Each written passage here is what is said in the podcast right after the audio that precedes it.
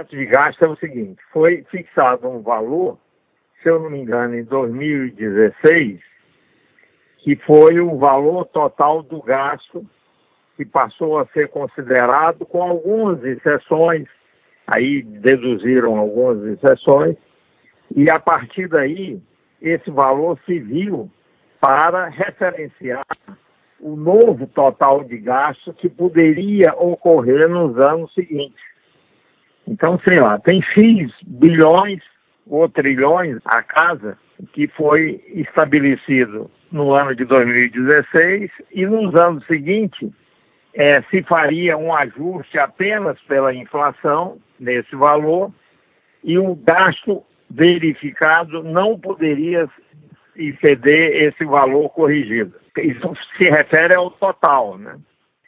Significa que se algum item conseguisse furar o bloqueio, vamos dizer assim, ter um, um, um ajuste acima da inflação, outros teriam de compensar, ou seja, pagar a conta.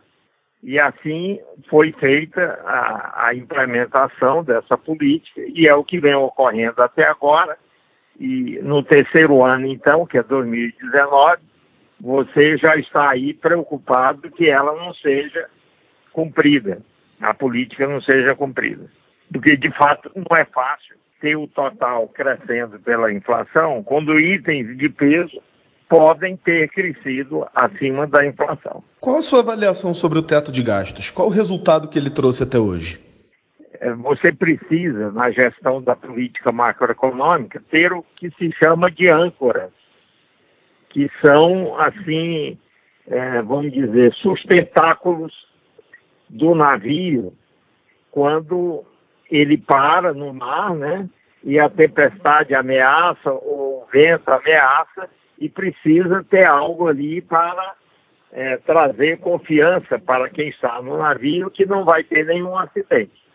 Então vamos dizer que o teto faz esse papel. É uma âncora que foi é, colocada na, na política macroeconômica para garantir o seguinte: pode ventar que o nosso navio aqui vai até balançar, mas ele não vai arrebentar a corda que liga o navio à âncora. É, esse é o objetivo, para que, à medida que a política for sendo implementada, em geral, a política macroeconômica, obviamente, tem outros componentes, os agentes tenham confiança que o navio vai estar firme. Esse é o objetivo. Dez anos após aí a aprovação do teto de gastos, qual a situação das contas públicas? Houve uma melhora, ou pelo menos é, estancou a sangria aí das receitas? Infelizmente, não houve a melhora que poderia garantir que essa âncora continuaria firme, ou continuava firme ao longo do tempo. É, e por isso é que hoje se discute o que fazer, que exatamente é o temor de que a corda que segura a âncora ao barco acabe se rompendo este ano. E isso se deve basicamente a duas coisas, porque a arrecadação não se recuperou suficientemente, ou seja, dito de outra forma, o quadro recessivo continua presente, a economia continua crescendo muito pouco, e os gastos que crescem dentro do bolo total, eles crescem porque eles têm regras legais que garantem esse crescimento. Existem leis que dizem assim: corrija-se o valor de algum elemento aí que entra no cálculo de um certo gasto de tantos por cento. Está autorizado por lei. Um exemplo bom, bem claro disso é a correção do salário mínimo que tem um impacto forte nas contas. Então, tem uma lei que disciplina quanto deve ser o reajuste do salário mínimo. Aquilo se aplica e tem um efeito no gasto de um, um, certo número de itens que são bem relevantes na contabilidade pública. Esse tipo de possibilidade dificulta, à medida que o peso desses itens é grande, dificulta que se consiga que o total não fuja do limite que foi estabelecido. Porque os que não é, cresceram ou, ou os que vão ser usados para compensar, eles podem ter crescido bem mais do que deveriam. Como o senhor falou, né, tem crescido a discussão aí recentemente em torno de uma alteração na lei que poderia flexibilizar o, o teto de gastos. O senhor acha que esse é o momento de fazer isso ou essa medida deveria ser tomada mais para frente? A flexibilização é ruim, ainda que ela seja vista como necessária por uma série de razões, ela é ruim porque ela mina a confiança dos agentes econômicos na capacidade de o governo construir políticas que se mantêm no tempo e garantem a solidez, a segurança de que as contas públicas estão em ordem. Então é ruim fazer isso. E mais é a tal história. Nós pudemos, e, e por isso eu critiquei essa política lá atrás, que eu temia que não demorasse muito e de repente nós ficássemos diante de um dilema. O dilema é esse: se eu mudar, se eu flexibilizar o teto, vão dizer, puxa, agora o barco vai afundar. Esse é o medo.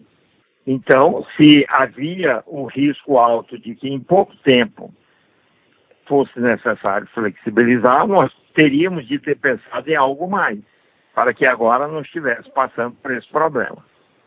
O que seria esse algo mais? Porque aí eu acho que é isso que tem de ocorrer. Nós temos de pensar em algo, caso não haja jeito e, tem, e se tenha de flexibilizar, temos de pensar em algo que seja feito antes e que dê um, uma espécie de aval à flexibilização. Uma coisa que vem já à mente é a reforma da Previdência.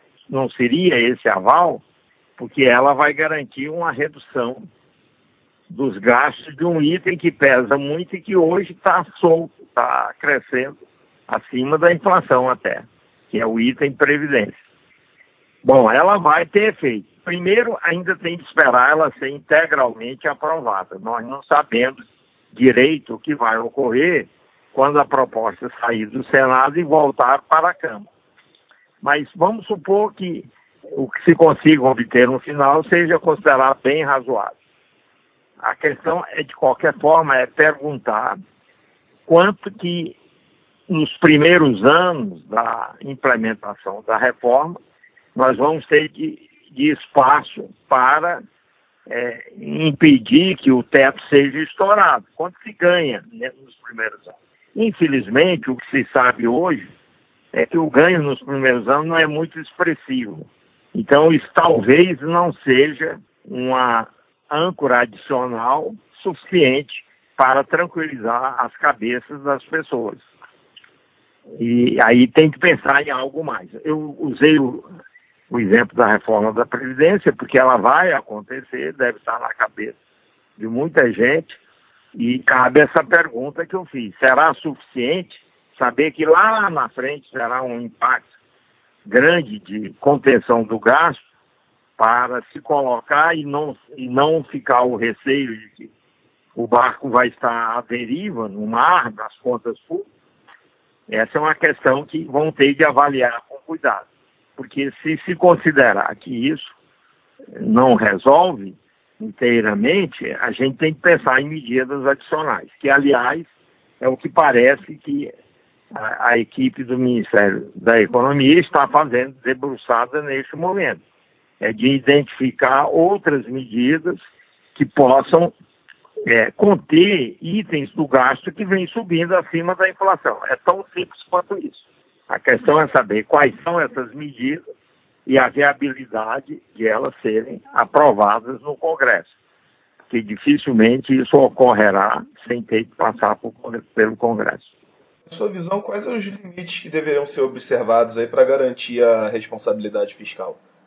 Pois é, aí é que está. Essa flexibilização, ela pode ocorrer, mas ela tem que ser precedida de medidas que mostrem impactos realmente significativos na contenção dos gastos, porque você não pode flexibilizar, que é abrir a possibilidade de aquilo não ser cumprido integralmente, sem pagar um certo preço. E esse preço é isso que eu estou dizendo.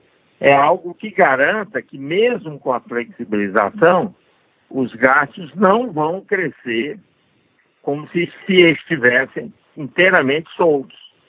Então, aí é mais uma questão de ver o que é possível fazer e testar, é, anunciando, pré-anunciando e vendo a reação que vai ocorrer na mídia, nos mercados, etc. Há uma fórmula que permita continuidade ou aumento dos investimentos em áreas sociais sem comprometer a, as contas públicas? Olha, isso é complicado, porque é, nós temos já gastos bastante elevados nas áreas sociais e aumentar mais ainda numa hora que os gastos estão sendo muito contidos em outros segmentos, exatamente para que a área social continue a receber recursos expressivos, não me parece fazer sentido, porque, por exemplo, a infraestrutura, que não faz parte da área social, mas tem muita importância, que aumenta a produtividade e até ajuda nas questões da distribuição de renda e, redução da pobreza, ela está tá numa situação de terra arrasada. Nós temos de começar é, a pensar e fazer uma avaliação sobre os setores que têm sido muito contidos nos últimos anos, se não está na hora de buscar um espaço nesses segmentos e não tentar simplesmente ficar aumentando os chamados gastos sociais, muitas vezes sem ter uma avaliação precisa do que, é que está acontecendo com os setores dessa área social. Pode ser que os ganhos não tenham sido é, expressivos por falhas nas políticas e o dinheiro está saindo pelo ralo. Quais os gastos do governo central que deveriam ser repensados, na sua opinião? Nós temos de fazer, temos de repensar completamente tudo que foi é, nos últimos não sei quantos anos, porque nós temos aí a Constituição, a última Constituição é de 1988.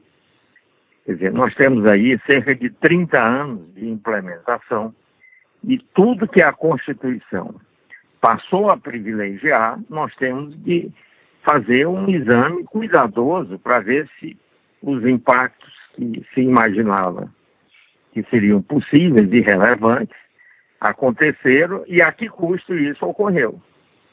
Antes de fazer essa avaliação, não dá para falar muita coisa. É, o senhor é um defensor da descentralização do teto de gastos. O que é isso exatamente? A questão é que nós temos de olhar simultaneamente a União, os estados e os municípios.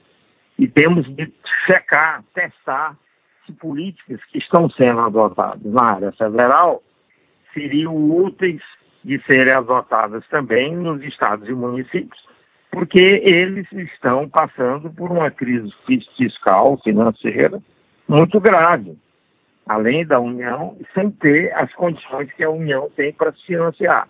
Então nós temos de checar, testar, examinar, ver se tem algo que se possa repetir pelas outras esferas e dessa forma é, conseguir obter melhores resultados. Isso não significa que se deva às cegas repetir. Nós mesmo aqui estamos discutindo que essa política de teto de gasto se esgotou na União.